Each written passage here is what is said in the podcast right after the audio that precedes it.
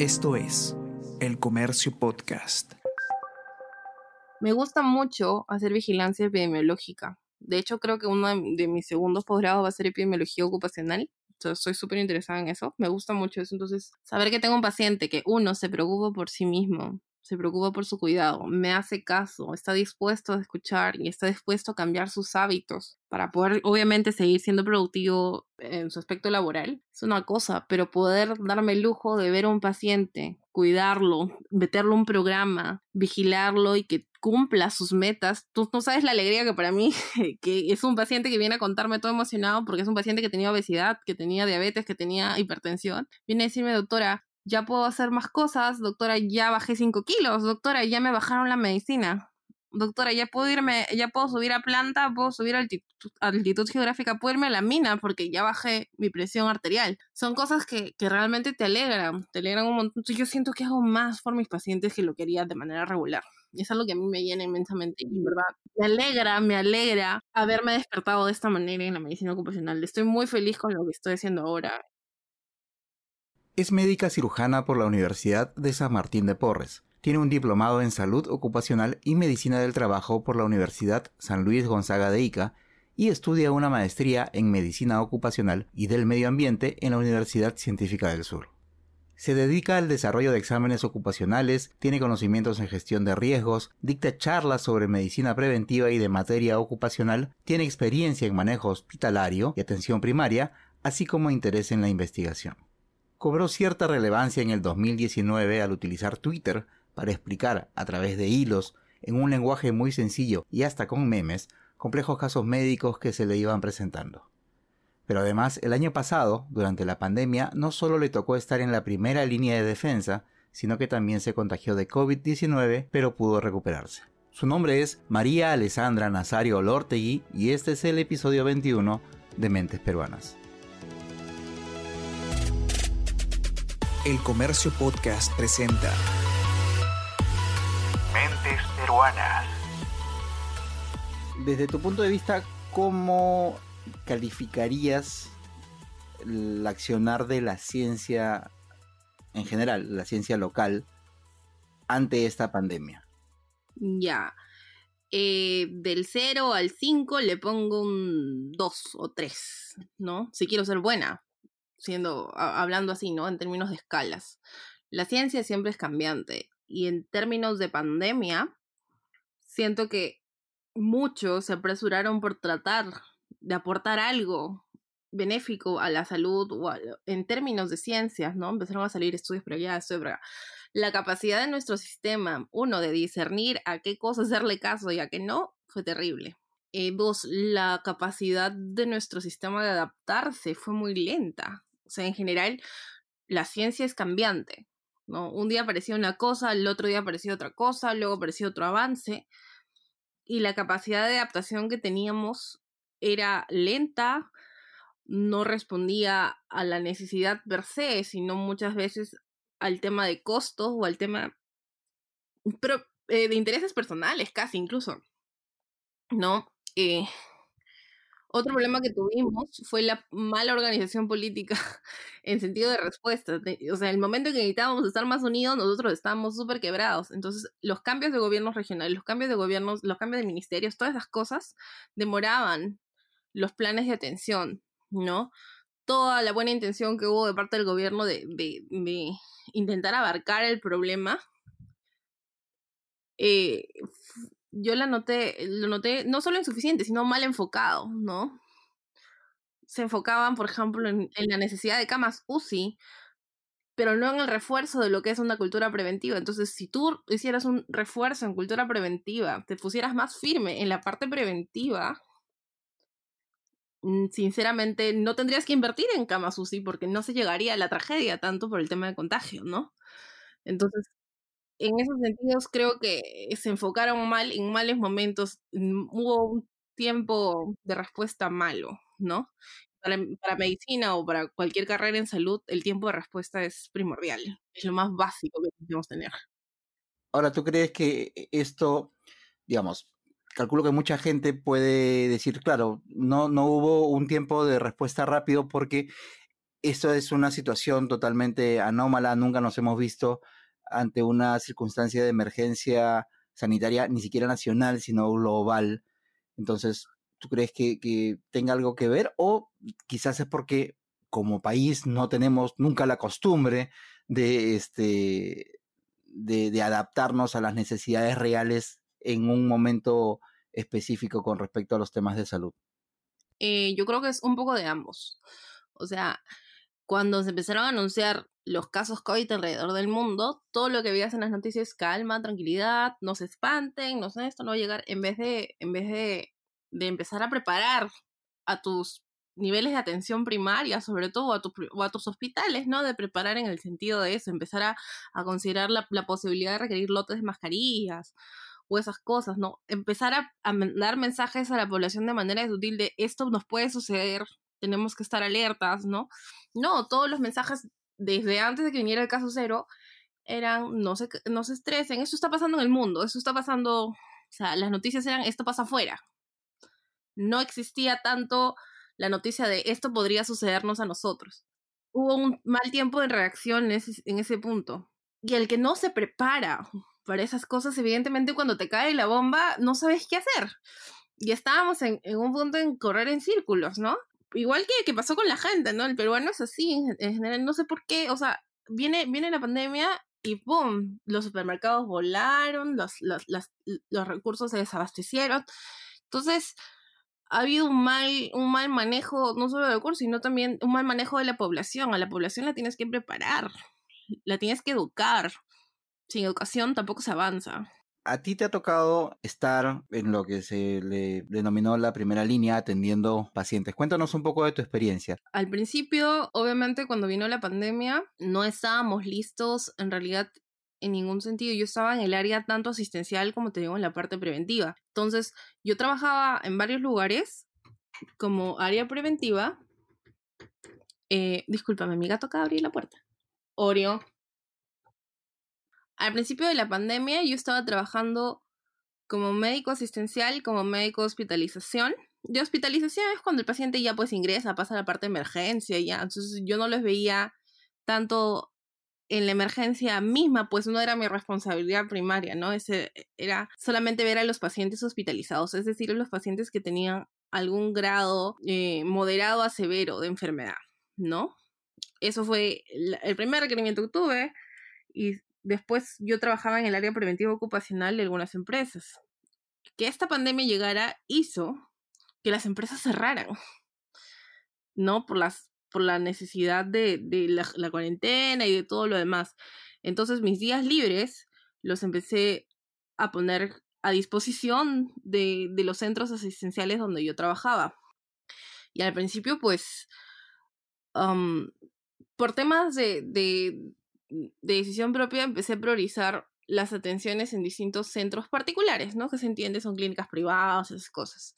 Y empecé a trabajar ahí como hospitalización.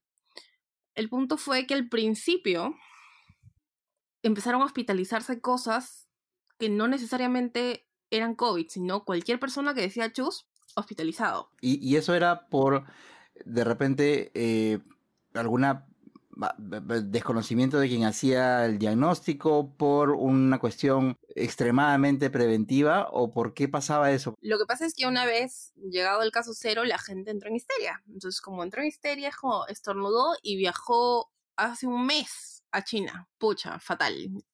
Hospitalización. Viajó a Nueva York, pero en su vuelo había un chino. Pucha, hospitalizado. O sea, antes de, que se restringieran los vuelos per se, mucha gente que había tenido un tiempo más o menos de un mes anterior de viajes o 15 días anteriores a viajes, empezaba a hospitalizarse para que se le amplíen estudios. La excusa de esa hospitalización usualmente era ampliación de estudios para poder descartar porque tenían síntomas respiratorios, ¿no? Entonces, al principio había gente que venía por un cuadro de celulitis, pero que en la emergencia me estornudaba, entonces lo subían a piso a descartar COVID. entonces... Pese a que no era el motivo de la emergencia. Claro, en ese punto, o sea, mi, primera, mi primer pensamiento es, esto es una clínica privada, definitivamente una hospitalización es un ingreso que el, que el, que el paciente está aportando, pues, ¿no? Y si quiere que se le amplíen estudios y están las posibilidades, bueno, ya. Trataba de justificar mi cabeza, pero decía, bueno, en fin, ¿no? Pero con poco a poco empezaron a aumentar la demanda y empezó a haber un cambio que yo realmente no esperé que sucediera al menos en la parte privada. Y fue el colapso total. Al principio, y te soy franca, habíamos destinado 13 camas para asintomáticos respiratorios. Esas 13 camas después se convirtieron en 20, después en 30, después en 37, después en 46, después en 60. Llegó un punto en que tuvimos 73 camas solo para pacientes COVID. De los 6 pisos que tenía la clínica, 4 eran COVID. En una clínica en donde normalmente cuántas camas suelen haber. Imaginemos que es una clínica más o menos grande. Te diría que 100 para que haya hospitalización, pero en los 100 tiene que entrar los niños, tienen que entrar las cesáreas, tienen que entrar los gestantes. La pandemia comenzó un 15 de marzo, me dieron 10 de abril y oficialmente nos convertimos en una clínica COVID esa fue la información que se nos dio todo el personal. Y todo el personal que iba a trabajar en hospitalización no solo íbamos a recibir un incremento de sueldo, sino un cambio total. Nuestros horarios iban a ser de 24 horas, ya no turnos de 12 o menos. Y si, si había requerimiento y necesidad de servicio, se nos iba a bajar a atender a, a, la emergencia. Y si hubo, iba a haber alguna necesidad, algún piso de hospitalización se iba a convertir en emergencia. A los médicos de hospitalización o médicos de piso, como se les llama, que usualmente son médicos generales, que no tienen alguna especialidad o no están encargándose de estudiar alguna especialidad al momento, usualmente eh, no les das mucho manejo dentro de una clínica, pues lo ve el especialista. El punto es que nos faltaban especialistas, entonces a todos nos empezaban a dar capacitaciones, manejos de pacientes respiratorios graves, y nos enseñaban a resolver crisis. Y no solo eso, tú ya mismo tenías que ir leyendo, era era un estrés. Disculpa, disculpa que te interrumpa, pero a mí me parece una cosa bastante bastante loca, perdón la palabra. No, El tema este de que, claro, me dices que pasaron a tener turnos de 24 horas, pero además tenían que capacitarse en el manejo de pacientes, además tenían que ir leyendo literatura que iba llegando para complementar justamente eh, eh, ese conocimiento que necesitaban para hacer el manejo del paciente, pero además seguían llegando pacientes y llegando pacientes, o sea, ¿cómo manejar ese, ese nivel de, de estrés tan, tan complicado y no solamente el estrés, o sea, el tema de, poder atender, estudiar, conocer. Horrible. O Súper complicado. No solo fue complicado, sino que te sientes mal contigo mismo porque si tú no lo logras, alguien puede morir. Entonces, realmente te sientes mal. ¿Qué pasó cuando anunciaron a los casos COVID? Ya confirmados, aunque sea o sea, una de las cosas más terribles que hicimos fue, y que hizo el Perú en general, fue hacer diagnóstico por prueba rápida todo paciente que salía positivo en rápida fue hospitalizado y era el impacto de decirle, oye, tenemos que abrir más camas para pacientes COVID, más camas para pacientes COVID. Muchas, personal de enfermería, personal de laboratorio, personal con el que tú trabajas día a día, porque no solo son médicos en una clínica, son distintos personales, renunciaban porque soy mamá, eh, tengo hijos pequeños, eh, soy personal de riesgo, no me puedo contagiar. Entonces, mucha gente al principio, porque no había nada de conocimiento sobre este virus, y el verano no está acostumbrado a actualizarse constantemente, o peor, si, estás si te acostumbras a actualizarte, no buscas fuentes fidedignas. Entonces, cualquier cosa que salía del virus, la gente, ¡pum!, volaba y renunciaban. Los mismos del laboratorio eh, no querían subir a sacar muestras más de una vez al día porque no querían estar expuestos. Las, las mismas enfermeras entraban a la puerta, gritaban, oye, ¿estás bien? Y el paciente sí, y a chao. O sea, no, había un, un temor enorme a tener contacto con el paciente, pues la gente piensa en su familia, piensa en, sus necesidades. Entonces, ¿qué pasó? Renunciaron un montón. Las convocatorias para hospitales nacionales y demás empezaron a subir sueldos, cosa que las clínicas privadas no hacen. Es uno de los lugares donde menos pagan, de hecho, ¿no? Eh, mucha gente empezó a renunciar para buscar una mejor oportunidad laboral, así como otros empezaron a renunciar por miedo.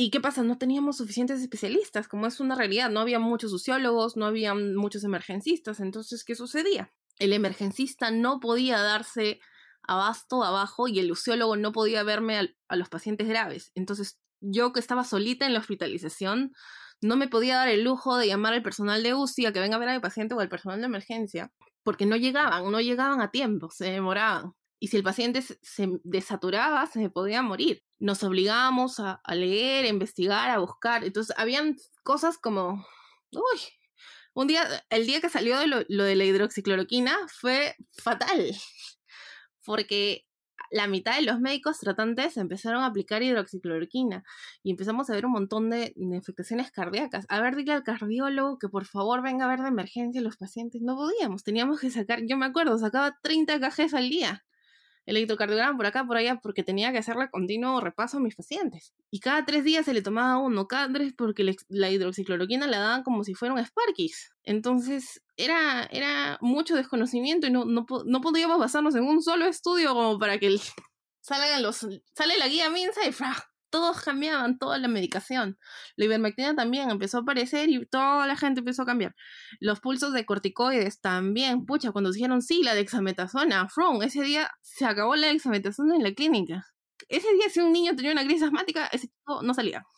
Y eso es algo que no, que no, que no lo entendía mucho la gente fuera de la emergencia real, ¿no? El, tema de que esos medicamentos que en ese momento se estaban probando no eran medicamentos para la enfermedad, sino eran medicamentos que se usan para otros tratamientos y que se iba a perjudicar a otros pacientes, ¿no? Sí, el problema es que si tú le mandas un WhatsApp a una persona y le dices la dexametasona es la cura y le metes un violín con brillos, esa persona te exige que si está pagando su plata, le pongas ese medicamento. Y no se trata de eso. Parte privada fue, fue increíble porque yo no esperé ver el colapso que debería o al cual yo estaba acostumbrada a ver quizás por la falta de recursos en un hospital público. O sea, se acababan corticoides, se nos acababa el EPP. Un día creo que no llegaron las mascarillas N95 y nos dieron las KN95, que si bien son buenas, no son N95, pues, ¿no? Cuando nos dieron esas, ningún médico quiso entrar. Y era fatal porque activaban código azul, que es un código de alerta para cuando un paciente está perdiendo alguna función vital. Y los médicos no, no me querían subir porque no les habían dado la mascarilla. Entonces, no es culpa del, del, médico, pero tampoco... O sea, y estaban en todo su derecho de, de, negarse, pues, ¿no? Porque no tenía la protección adecuada. Por supuesto, en, en la emergencia existe una, una regla del yo. Primero yo, después yo, y tercero yo. Si yo, que soy el médico, el que presta la atención, no estoy seguro, no estoy a salvo, no voy a poder brindar atención a más. Si yo caigo, ¿quién va a cumplir mi lugar? Entonces, era obvio que ninguno de, de, de los médicos iba a querer subir si no tenía una protección garantizada. Otra cosa que empezó a suceder es que pues, los pacientes no toleran la mascarilla. Entonces tú los internabas y el paciente estaba en su, en su cuarto pero sin mascarilla. Entonces tú, el personal entraba y se daba con la sorpresa que el, el paciente no quería ni usarla. El uso y abuso de, del oxígeno también fue un tema de que se nos, habían días que se nos acababan los oxígenos. Nosotros teníamos más o menos 70 balones, 35 hacíamos recambio por día. O sea, realmente empecé a ver el colapso y realmente no nos dábamos abasto. Nosotros, una clínica privada en ese momento, no teníamos manera ni recursos para poder atender.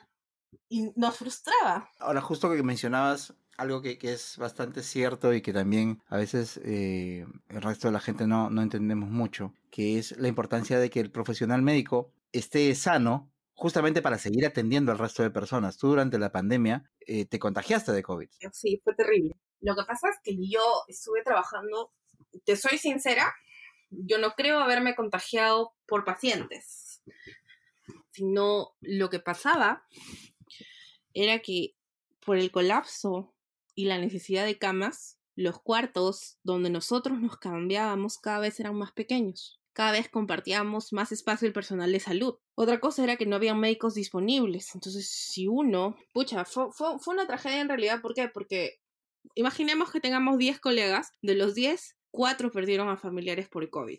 Entonces no podían irme a trabajar porque estaban de luto. ¿Y yo qué les voy a decir? ¿Ven a trabajar? No. Los que ya, ya teníamos los turnos copados, teníamos que do dobletear o tripletear turnos para poder cubrir a los que estaban de luto. Muy aparte de los que caían enfermos, porque ellos automáticamente se iban a cuarentena. Entonces tú hacías guardias ya no de 24, de 36 horas, de 48 horas, y tu cuerpo no daba más.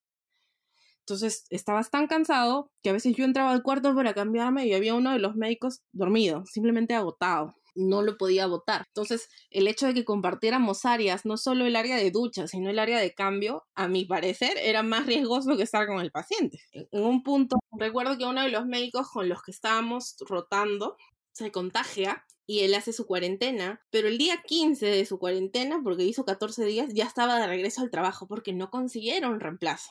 Entonces, lo lógico es que, hey, no vengas a la guardia de frente, espérate un rato, sal negativo en una prueba, ¿no? Pero no, se apareció y él me acuerdo que él me, cambió la guardia a mí, ¿no? Me dijeron, no encontraron reemplazo para mí, así que ya. Yo ese día regresé a la, hice el cambio de guardia con él, evidentemente no había ni ropa de cama para los médicos, ni cambio de, sábanas, ni nada, porque en verdad los pacientes necesitaban casi todas así, a la justa nos dan una manta a nosotros y compartan, ¿no?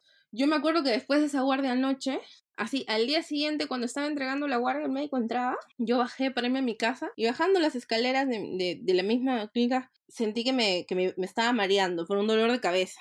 Dije, ay, me siento medio mal, fácil, es la, es la, la posguardia, voy a dormir. Cuando me fui a mi casa, a, a, echarme a dormir porque estaba posguardia, evidentemente yo duermo todo el día después de la guardia, este, me acosté y mi, mi, mi enamorado que vive conmigo en realidad se acercó y me dijo, oye, te veo roja.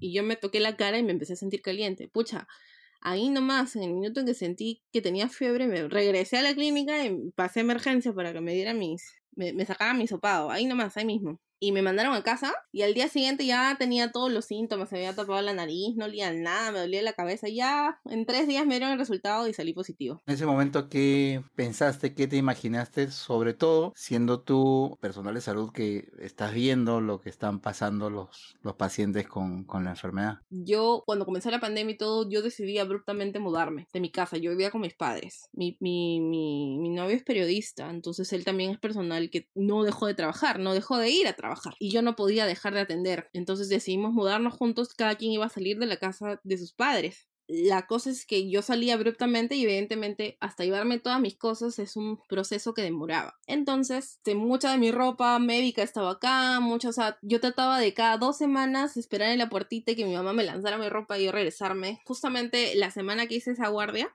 fue la misma semana, fue ahí como dos días antes de esa guardia, yo había venido a recoger ropa a la casa de mis padres. Pero no, no estuve, ¿qué? No estuve ni, ni una hora aquí, nada, ¿no? Pero definitivamente ese pensamiento cuando me contagié fue, ¿qué tal si yo estuve incubando el virus más tiempo? ¿Qué tal si, si en verdad en ese momento contagié a alguien de mi familia? Entonces, el primer pensamiento que tuve fue, no puedo caer yo, porque si contagié a mi familia, ¿quién los va a cuidar? ante la mínima posibilidad de, de, haber contagiado a mi papá o a mi mamá, yo dije, no puedo necesitar oxígeno, no puedo hospitalizarme, porque si ellos caen y ellos necesitan hospitalización, yo tengo que estar ahí para cuidarlos, yo tengo que estar parada ahí para verlos. Eh, nada, me, me, apegué a, a, ser extremadamente cuidadosa conmigo misma y a usar todo lo que, todo lo que yo, yo poseía de, de fuerza para curarme. Ahora, también es un tema, cuando eres médico, evidentemente, y ves todo lo que vives y ves todas las consecuencias, mi cabeza era bien fatalista, ¿no? Cada vez que me faltaba el aire yo me imaginaba ya la tragedia, ¿no? Y peor explicarle a mis padres que se tienen que aislar, porque si yo había salido positiva no quería arriesgarme a que ellos a lo mejor se hubieran contagiado que ellos se tenían que aislar, entonces les tuve que informar de mi resultado. Fue lidiar con el estrés mental de que mi familia pensara también lo peor. Se asustaban cada vez que me faltaba el aire, cada vez que mi saturación marcaba abajo, se asustaban. Era un tema de, de cuidar más que todo mi salud mental, porque a los jóvenes nos debería, en teoría, dar menos, haber menos impacto, pero no, a mí me dio con todo. Supongo que también porque trabajaba en zonas de alta carga viral. Bueno, pero felizmente te, te recuperaste y volviste a trabajar. Sí, pero no, pasaron varias cosas. Me contagié, número uno me contagié no hice la enfermedad leve, no hice la enfermedad subclínica, no, hice una cosa bien fea, me dieron atelectasias pulmonares, me bajó la saturación, hice algo llamado fenómeno de Raynaud, que eran como pequeñas zonas de isquemia en mis dedos, o sea, mis dedos cuando estoy expuesta a un frío muy intenso o cuando me falta el aire se ponen morados. Muchos eventos colaterales. Ahora, otra cosa, yo puedo ser joven, pero yo también tenía un factor ahí importante que en ese momento yo tenía sobrepeso y en ese momento yo tenía resistencia a la insulina. Ahora, esto es por un tema de genética, ¿eh? no en realidad porque tenga diabetes ni nada de eso, no es por un tema ya de plaza, eso le sumas... Eh... ¡Ah! ¡Un ratito! ¡Mamá! Perdóname, Bruno. Oreo acaba de botar la lámpara y le ha salvado con mi mano. Ya, adiós. Ya, hola, perdón. Justo Oreo entró y se estaba bajando la lámpara de mi abuela y ibas a ver el infierno. ¿no? Estoy en un proceso de. Mm, bueno, ya en teoría estoy en términos de tratamiento y recuperación de algo llamado síndrome ansioso generalizado. Bueno, por un trastorno depresivo que tuve, evidentemente. Este, entonces, el estado depresivo también te inmunosuprime, la resistencia a la insulina te inmunosuprime, entonces mi, mi sistema de defensa era bastante débil respecto a lo demás. Yo soy hipotiroidea, a mí el frío me mataba. ¿Por qué? Porque mi genética no es tan chévere. Esto pasa cuando no ves el cariotipo de la persona con la que te vas a casar y reproducir. Pero en fin, ¿no? Entonces, en ese sentido, salí sorteada y pues mis papás no me dieron las consecuencias de su unión. Cuando mí me, me contagio, yo siendo muy consciente, pucha, traté de cuidar mi alimentación al máximo cuando empecé a hacer, o sea, cuando vi que lo que le hacía el virus a los gorditos, dije, ah, no, no hay forma. dieta, trataba de hacer dieta, trataba de hacer ejercicio y cuando me dio, aún así me costaba y aún me cuesta respirar, o sea, literalmente después de que pasé mis días de COVID, salía y si quería subir un segundo piso tenía que demorarme mis buenos 10 minutos en la escalera porque me faltaba el aire. Había tenido un colapso pulmonar, la neumóloga fue súper amable, fue súper buena, que también fue de hecho de Twitter, fue una tuitera, y me enseñó a hacer ejercicios respiratorios y todo lo demás, pero mi recuperación fue y sigue siendo lenta, ¿no? Eh, entonces, cuando yo empecé a recuperarme, pasaron mis 14 días, la neumóloga tuvo bien ampliarme los días de descanso, hasta 21 días en realidad, porque quería asegurarse que yo pudiera volver al ritmo. Entonces, cuando le presenté esto a la clínica privada, la clínica dijo, oh, no nos podemos dar el lujo de activarte un SSTR o de algún seguro por riesgos. Así que ya no te preocupes. Besito, besito, chao, chao porque no creo que sea correcto que vuelvas. O sea, lo que ellos no querían era pagarme el seguro, o pagarme la atención, de hecho. ¿No? Fue, fue un tema muy incómodo porque como alguien que lleva ya la parte ocupacional y maneja todo el tema de normativa y legalidad, muchos de estos contratos COVID o muchos de estos contratos para personal de salud COVID eran por recibo por honorarios, eran por terceros, eran sin beneficios. Por más que estaba la ley de, seguridad de salud en el trabajo, ¿ah? igual ellos no se hacían responsables para activar el seguro a sus personales, ¿no? Eran contratos muy básicos.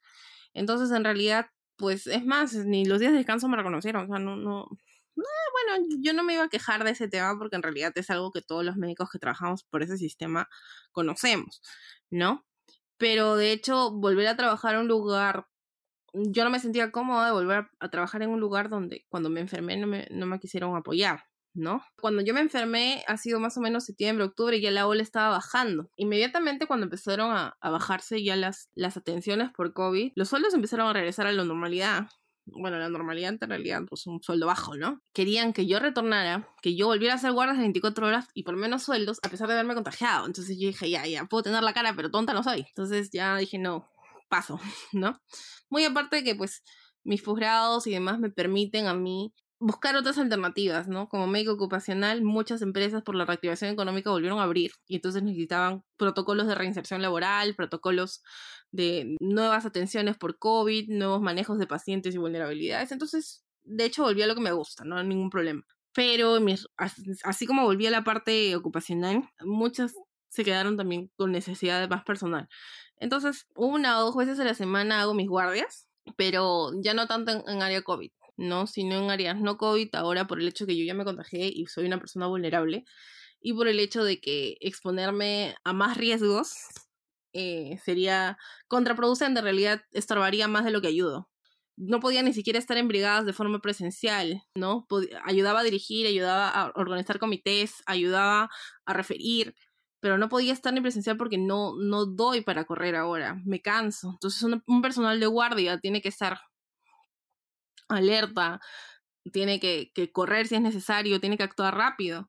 Puedo tener la capacidad de respuesta, pero si físicamente no estoy a mi 100%, realmente sería contraproducente, más ayuda el que no estorba en ese sentido, ¿no? Desde tu punto de vista, después de lo que te ha tocado vivir, ver de cerca, ¿cuáles crees tú que deberían ser eh, los principales temas que las nuevas autoridades deberían ver para mejorar el tema de la salud en el Perú? Un tema importantísimo a mí es la parte de prevención y educación a tu población. Si no educas bien a tu población, si no les enseñas con base científica a la población, tu población no va a tener iniciativa de cuidarse como debería. Hay muchas estrategias, hay, hay, es más, los medios de comunicación, los medios de información masiva, todas esas cosas podrían ayudar si las enfocaran bien. Esa es una, ¿no? Dos, el sinceramiento de recursos también es importante. Prometer por acá, prometer por allá, que van a haber camas, que van a ver esto, que van a lo otro, y no hacer una buena difusión de recursos, no aprobar los presupuestos de manera correcta, y pues no, no te va a permitir que sea funcional. Entonces el problema de nuestro sistema político es que el Ejecutivo no avanza por el Legislativo y viceversa. y en ese sentido, al que más se le afecta es a la población. Sea cual sea el sentido, la parte política debe ver más allá del propio interés personal, cosa que es, es pedir integridad nada más, no integridad moral, pero no todos lo tienen y lamentablemente si tú no piensas en tu población en ese sentido y piensas en ti en que no te descubran por allá, que no te descubran cosas por acá, no, no te vas a enfocar bien. Nomás se han concentrado en vacar a Vizcarra que, que, en el problema de la, de la emergencia sanitaria, ¿no? Reforzar las cosas como mascarilla, distanciamiento, o sea, reforzarlos de verdad. Si vas a hacer una reactivación económica y vas a abrirme centros de recreación, que pues tu protocolo sea más allá que poner un, un, un spray de alcohol y que pues que, que ponerte el termómetro digital en donde no va ni siquiera, ¿no? Y el, y el aforo que no tienes cómo contabilizarlo realmente, ¿no? O sea, el aforo mal, no solo el aforo mal, sino la toma de temperatura, ni siquiera, ni siquiera te da respuesta, ya te están dejando pasar. No solo es la temperatura, es tener termómetros que estén calibrados, no solo es el alcohol, he visto, he visto en, en, en algunos centros cuando iba a comprar que se excavaba el alcohol y le ponían agua a la botella de alcohol. Entonces, como que no estás desinfectando nada, no te estás preocupando por nada. Y si bien haces una cola para la entrada, no verificas que ni siquiera la cola tenga el distanciamiento social. Se uno en esa cola es contagiado y fue. Y ya fue todo el negocio. Entonces, en, eh, los protocolos deben ser estrictos. Si o sea, deben ser estrictos en todo sentido. Cuéntame, ¿qué cosa querías ser tú de chiquita? Lo primero que en toda mi vida quise ser cuando era chiquita, diminuta, y que sí, fue granjero. ¿Por qué? Vete a saber, me gustaban los animalitos. Y me gustaba mucho cuidarlos y siempre soñé con tener una mascota y como mi hermano era asmático yo no podía tener ninguna mascota o eso. Pero mis padres viajaban todo el tiempo y no solo viajaban, sino también trabajaban. Mis dos padres trabajan y pues a mí cuando era chiquita me mandaron a estudiar mis primeros años de colegio fuera y yo terminaba el colegio y me iba donde mi abuelita y esperaba que sería de noche, muy noche, mis papás me recogían y pues no, casi no los veía. De mi hermano sabía que tenía uno igual a mí, versión varón y nada más. Entonces mis momentos más preciados de la infancia en realidad que yo recuerdo eran cuando yo y mi hermano podíamos jugar o yo pasar tiempo con mi hermano. No, no era muy afín a quedarme solita con mi abuela. No por eso, sino porque mi abuelita ya estaba cansada, y era abuelita ya. Entonces no me sentía muy tranquila. Un día mis papás no estaban y mi hermano se cayó y se cortó la pierna. Mi hermano lloró tanto, pero lloró para mí, diciendo no llames a papá ni a mamá porque no van a poder venir, nadie me va a poder curar. Pucha, esas palabras que mi hermano me dijo, fla, me marcaron. Yo siempre le dije, yo voy a estar acá para curarte, siempre. Entonces, desde que pasé a la secundaria, desde primera secundaria, segunda secundaria, me enterqué y dije, voy a ser médico y voy a ser médico, y voy a ser médico, y voy a ser médico. Aparte que era un, mi mejor curso era ciencia, siempre. Ciencia, tecnología y ambiente se llama. Ciencia y ambiente. Y siempre fue mi mejor curso y, y la verdad es que yo soñé desde... Me, fue una meta personal, que yo iba a ser quien curara a mi hermano cada vez que se pusiera mal. ¿Qué tal alumna eras en el colegio y luego en la universidad? Pucha, todo mi colegio fui primer puesto. Siempre he sido súper chancona. En el colegio fui primer, segundo puesto, primer, segundo puesto segundo, tercer puesto si quieres, ya. Tercero era lo más bajo que yo estaba en el colegio. Siempre fui chancona, siempre. Y de hecho, o sea, mis papás no se preocupaban tanto por eso. Es más, pucha, mis papás se sorprendían porque yo hacía clases de inglés, clases de piano, clases de natación, clases de... encima del colegio. Entonces, y yo siempre salía a primer puesto. Sí, siempre fui súper chancona. De hecho, yo no di un examen de admisión. Yo ingresé por convenio de excelencia a la universidad. Y mi universidad quedaba convenientemente cerca de mi casa. Entonces, no opté por irme a otra pero en la universidad fue otro asunto, completamente otro asunto. ¿No, no te fue tan bien o, o, porque era mucho más difícil a lo que ya te habías acostumbrado en el colegio? No, me desencanté de la medicina, te soy bien sincera. ¿Tú ya tenías idea de hacia qué rama de la medicina te ibas a orientar? No. ¿O eso lo fuiste decidiendo en el camino? ¿O qué te llevó a decidirlo en todo caso? Cuando quise ser médico, soñé en algún punto, como mi sueño era cuidar a mi hermano, mi primera intención fue ser pediatra. Poco después de mi de mi ingreso descubrí que pues odiaba a los niños. Entonces, no, por ahí no era. Odiar no, pero o sea, me desesperaba, no le tenía la paciencia, pues no. De hecho, veo un bebé y digo, oh, pero hay que ver, no hay más. Después quise pasar por cardio porque me parecía una especialidad interesante. Luego me enteré que necesitas aprender como mucha física y potenciales eléctricos y esas cosas. Y yo, ¡iu! No, no hay forma. Y pues luego, mira, cuando me desencanté de la medicina, me desencanté por un tema simple. Todos los primeros años de medicina son súper, súper eh, leer libros, leer libros, comarte libros, comarte libros. Entonces tú estás como, ya quiero ver pacientes, déme pacientes, yo quiero hacer algo por los pacientes, quiero salvar al mundo. Cuando te toca el contacto con los pacientes y ves que el pinche paciente no le da la gana de tomar su pastilla, que el paciente es diabético desde hace dos años y tiene el pie negro, más negro que su alma, pero no se lo quiere quitar porque es su pie, y ves que el paciente no se le da la gana de tomar sus medicamentos y que el paciente tiene indicaciones de que le quiten la vesícula, pero espera que le reviente para que se la quiten, te, te desespera, me desesperaba porque sentía que era cuidar niños, que era cuidar gente que encima te culpaba si ellos se enfermaban, cuando era responsabilidad de ellos en primer lugar. Entonces yo sentí que como médico no iba a lograr gran cambio. Estaba ahí para curar, pero siempre no para cambiarle la vida, sino para curar el desastre que ellos han hecho, para limpiar lo que ellos hicieran. Eh, no fue sino que hasta llevé cirugía, que, pucha, yo en quinto año, sin llevar nada de cirugía, le dije, mamá, ya fue, voy a ser bióloga voy a ser investigadora. El único curso que me gustaba era metodología y siempre dije, no, ya no aguanto ver. O sea, firmemente tuviste la, se te pasó por la cabeza la opción de decirle hasta aquí nomás a la medicina. Sí, de hecho sí, en quinto año. No fue sino hasta que hablamos con gente de la sociedad científica y yo les dije, mira, me toca cirugía. Si no me gusta la cirugía, ya fue. Voy a ser patóloga de laboratorio, salubrista o me retiro. Obviamente le dije a mi mamá, cinco años de la carrera ya fueron y mi mamá se fue para atrás. Entonces dije, no, no, no, está bien, vamos a intentarlo. Y los de mi sociedad científica me dijeron, si quieres aprender cirugía, te tienes que ir a Coyique. Coyique es el lugar donde siempre falta mano. Siempre es un lugar extremadamente lleno de, de casos quirúrgicos y siempre falta mano. Dicho y hecho, me fui y me maravillé, porque fue uno de los lugares donde siempre me necesitaban. Y así yo sea estudiante, sea lo que sea, siempre mi, mi ayuda era bienvenida.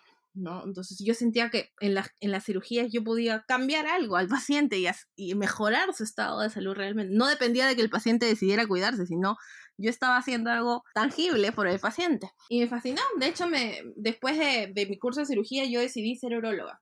Me gustaba mucho la urología. Y de hecho me fui lejos de mi casita, a mi serum, me fui por 10 puntos, solamente para poder postular a urología, para mi especialidad. Esa fue siempre mi primera intención. Y poco después de que acabé el Cerú, realmente me, me terminé ahí te lo voy a decir con todas las palabras, me enamoré de la medicina ocupacional y preventiva, al punto que ya decidí no hacer la especialidad, sino esto, he hecho la maestría. ¿Y qué, y qué, qué pasó para que hubiera ese enamoramiento por la salud ocupacional? Que, y yo te soy también súper sincero, mucha gente como que a veces hasta menospreciar a los médicos que se encargan de salud ocupacional, porque lo ven como que distinto o como que no están haciendo un trabajo tan importante como el médico especialista que está en una clínica. Es verdad, porque la gente no está acostumbrada a la prevención, está acostumbrada a que les traten cuando ya están más allá que para acá. Es que eso sucede, en realidad en medicina, en la carrera nunca llevas un curso de medicina ocupacional, no llevas medicina del trabajo. O sea, todo lo que yo sabía de eso era, y en en mi cabeza era, es la gente que trabaja con los mineros, nada más. Yo no tenía ni una sola de qué más era. Eh, mis serums, en realidad, eh, pasaron cosas trágicas, horribles, para los cuales yo terminé tuviendo una depresión. Tuve, tuve unos cuatro meses eh, los que me trasladaron al Brain y vi cosas espantosas. Y pues me, me di cuenta que no valía la pena haberme ido tan lejos de mi casa exponiendo mi vida solamente por el puntaje para ingresar a una especialidad. Eso fue número uno, ¿no? Nada vale una vida, nada. El precio que sea, me querían pagar más que congresista y aún así no, no lo valía. Eh, igual me enfermé, igual me deprimí, fue, fue un momento muy feo, pero muy aparte de eso, pasaron cosas que primero cerca a mi serum había una mina y a veces los médicos de la mina me pedían colaboración a mí como un médico que evalúe, que los ayude y este muy distinto a lo que se ve en un hospital, en una clínica o en donde sea, eran los trabajadores. Los trabajadores tomaban muy en cuenta lo que tú les decías. ¿Y por qué? Porque si no cumplían sus indicaciones, podían perder su trabajo o podían perder su vida. Entonces, me di cuenta primero que me gustaba capacitar a mis trabajadores, me gustaba dictar, me gustaba enseñar. Muy aparte que yo ya había dictado, por los cursos que yo tengo de, medicina preventiva y salud eh, sexual y reproductiva, yo paro dictando cursos a muchas universidades infinidad de veces, a muchos colegios, a muchos adolescentes. Entonces, realmente disfruto enseñar. En algún punto pensé en hacer una maestría en educación solamente para seguir enseñando. Realmente disfruto hacerlo realmente lo hago bien. Soy bien espontánea si te has dado cuenta en ese sentido. Pero cuando yo me enfermé y regresé a Lima después de mi cirugía, el médico me dijo, no puedes laborar al menos un año y medio.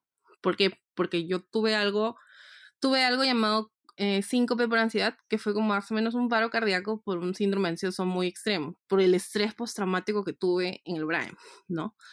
Eh, mi enfermera falleció, bueno, fue un homicidio en realidad, entonces ese evento trajo muchos problemas tipo estrés traumático a mí, y pues que me digan, no puedes laborar dos años y no puedes postular año y medio, fue como ponerme una barrera muy grande que no supe qué hacer con mi vida. Y además un, cambio de planes que no estaba dentro de, de lo previsto, calculo.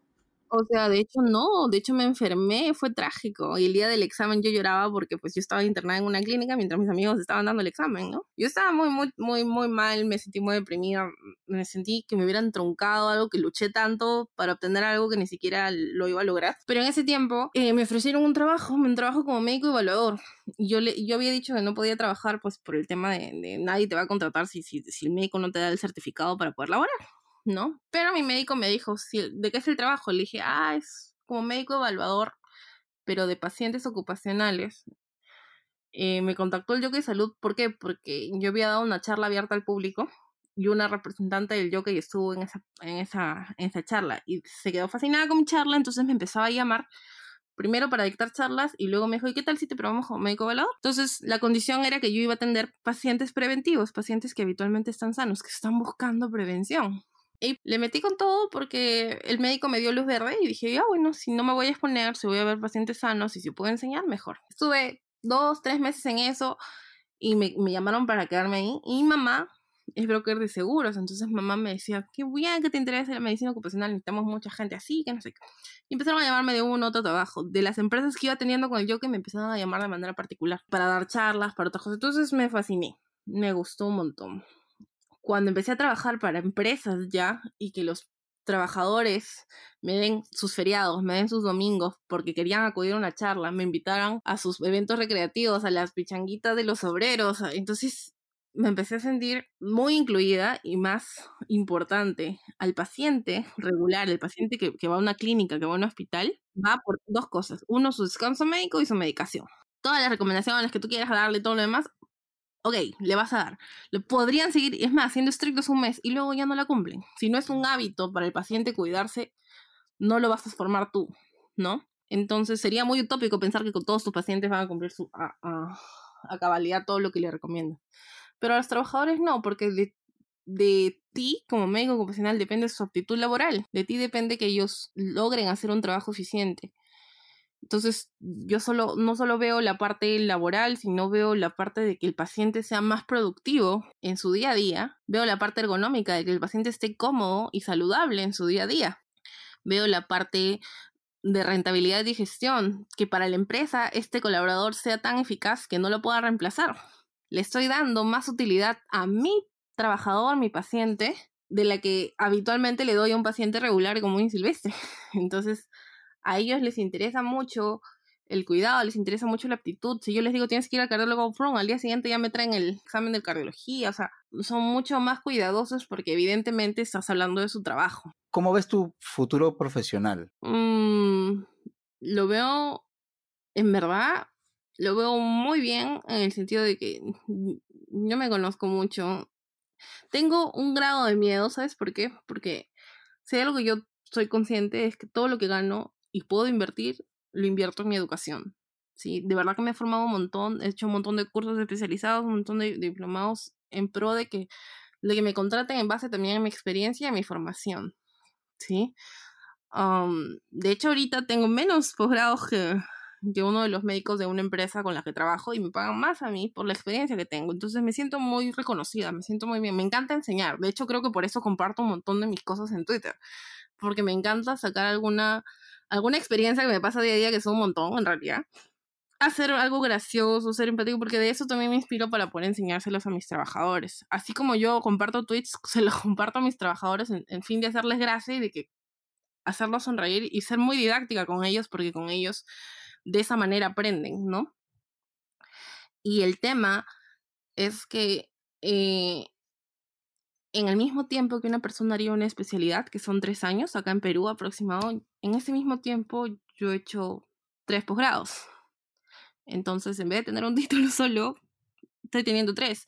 Y a la larga, para las empresas, que son quienes me contratan, eso pesa más, ¿no? Entonces, me siento a veces contrariada porque para el gremio médico un especialista siempre es el non plus ultra de los ultras de los ultras, pero para mis trabajadores y para mis empresas y para mis ámbitos laborales soy tan o más importante que un especialista. Entonces, que ellos me den el valor es realmente lo que más me importa. Mi formación académica es, puede ser amplia y todo, pero quienes me van a dar el valor como médico, quienes me van a reconocer son mis pacientes, ¿no? Entonces, si ellos me reconocen, me reconocen mi empresa y yo me siento muy feliz con eso, bien. Y si puedo mejorar en mi, mi ámbito de, de, educación, mejor. Siempre quiero aprender más. De hecho, quería meterme en doctorado, pero también pues la economía no da.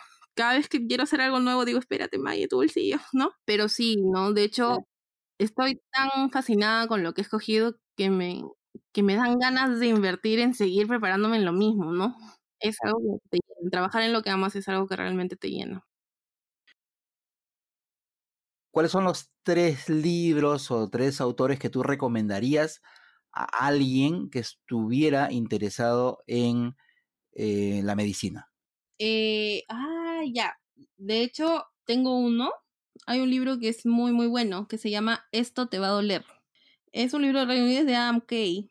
Es un libro que te cuenta la medicina desde adentro. Es un residente de medicina que se está preparando y, y, te cuenta la parte fea como la parte gratificante. A mí me gustan ese tipo de libros porque al, que lo, al lector lo pone en el lugar de uno y dice, no todo es salvar vidas, tú quieres ser el héroe, tú quieres ser el carreón, pero luego no te gusta ser mártir. ¿Hay algún libro o autor que, al que recurras pero para entretenimiento? En realidad, yo leo dos libros casi todo el tiempo porque todo el tiempo me río cuando los leo. Una de ellas es La palabra del mudo, que es de Julio Ramón Ribeiro. Me gusta cómo, cómo escribe y me gusta leer las historias de la lengua antigua en ese sentido. Me, me divierte mucho. Y otro es este Dinero Fácil, que es de un... Es un libro policial de un modelo israelí que, que vino y que cuenta su historia en el penal de Urigancho. ¿Qué grupos, eh, cantantes o ritmos son los que más te gustan? Bueno, yo creo que es bastante obvio en realidad. A mí me gusta, uno, la música electrónica un montón, pero es que me gusta la música electrónica porque en general me activa, me activa mucho, me pone de buen humor escuchar ritmos que, que ah, bueno, a mi papá obviamente eso le estresa, pero son ritmos que, que despiertan, ¿no? Que constantemente no, no me permiten quedarme dormida haciendo una actividad. Me gusta mucho la, la música electrónica, pero en general desde mi serum, y en realidad creo que todo Twitter lo sabe también, me gusta mucho el K-pop, cosa que no esperaba que me gustara a esa edad, ¿no? Pero en particular. ¿Te consideras K-popper entonces? Mira, ya estoy ya enredada al máximo. Antes me consideraba solamente ARMY, que era solamente los fanáticos de estos de BTS, pero me volví tan fanática al punto de decirme, me voy a meter a clases. Y cuando me metí a clases, el profesor, que era de mi edad, y me dijo, tú eres la única adulta en esta clase, porque todos eran niñitas. Y me dijo, debo culturizarte. Y me pasó un montón de música, de un montón de, de, de, cantantes y grupos coreanos, entonces considero que he ampliado mi repertorio. No es que me gusta el K-pop en realidad, porque sino porque en realidad, y es, o sea, y, creo que es la razón por la cual yo empecé a leer mucho, eh, bueno, y a escuchar mucho a BTS, es que BTS tenía un programa la UNICEF con la prevención del suicidio. Cuando yo estaba muy deprimida, una amiga me dijo, una amiga médico, me dijo, te prescribo BTS, escúchalos. Y yo como, ¿qué hablas? ¿No? Me dijo, escúchalos. En realidad, todas sus canciones tienen un, trans un si tú traduces las canciones, tiene un, transbordo, un transbordo de, de, de, mejorar tu ánimo y tu autoestima. Y la verdad es que sí, sus canciones son de acéptate como eres, de tu belleza la, la veo yo y la ven los demás, solo tú no. Cosas, cosas súper de, su, de superarse a uno mismo, ¿no? De ponte esta meta más alta, ponte tal, o sea, y tienen una serie de álbumes que son dedicados a la prevención del suicidio y a la mejora personal, ¿no? Al desarrollo personal. Solamente por esa razón es que me empecé a escuchar con más atención. Y al final, obviamente, los ritmos son contagiosos y también, pues, los chicos, pues, hacen gracia y me divierten, ¿no? En fin, me volví súper fan, súper, súper fan. Es más, tengo, tengo trabajadores que sus hijas de 11 años, 10 años son fan y a veces me las traen. Yo para compartir con ellos mis detalles. En general, o sea, es por esa razón y en realidad a pesar de ser otra lengua, a pesar de ser otro continente, tienen mucho que enseñar. ¿Cuáles son las tres películas o las tres series que más te gusten o recuerdes? ¡Hala! Lo que pasa es que yo soy un ser un ermitaño, yo soy un otaku, me gustan mucho los animes, porque en realidad, más que series de animes. Pero, pero si no, dime los animes que más te gustan y, y no hay ningún problema. Más que eso, en realidad, o sea, de hecho, animes me gustan un montón, ¿no? No, nunca acabo, tengo una lista de más de 500, de verdad que no acabo, pero... Pero, pero si te, a ver, ya, pero te digo que me hagas tu top 3. ¡Hala! ¡Hala! Ya. Full Metal Alchemist, me parece buenísimo y Hunter x Hunter me parece súper bueno. Son dos animes que realmente me parece increíble. Full Metal Alchemist, la autora es mujer, entonces estoy impactada por el nivel de creatividad que puede tener ella y porque no le importa nada la sociedad en la que vive, donde, donde esperan que una mujer pues no escriba esas cosas, cosas de acción, cosas de, de que son para pueblo juvenil esencialmente varón, ¿no?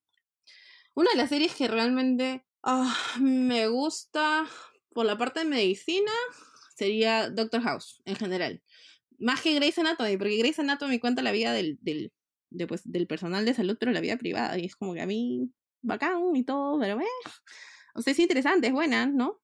Pero ya me parece muy, muy extrema, ¿no? En cambio, Doctor House es la vida de, no tanto de él, sino de los pacientes y de muchos casos que no esperabas ver. Son casos muy curiosos, como te digo, la curiosidad me llama todo el tiempo. Me encanta Big Bang Theory.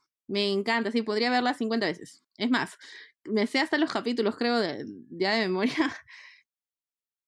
¿Cómo quisieras que te recuerden? Mm, en general, solamente quisiera que me recuerden como una persona que pudo aportar en algo bueno a su vida, a quien sea sea enseñándole, sea a la salud, sea ofreciendo un servicio. Soy muy servicial, en realidad eso es algo, a veces me cuesta decir que no, pero otras veces me nace y con toda la buena onda lo hago. Pero siempre me gustaría que me recuerden como esa persona que aportó algo bueno a mi vida. Este fue el episodio 21 de Mentes Peruanas, una serie de podcast producidas por el diario El Comercio para conocer un poco más a fondo a las figuras representativas de la escena científica nacional. Mi nombre es Bruno Ortiz, gracias por escucharnos. Esto fue El Comercio Podcast.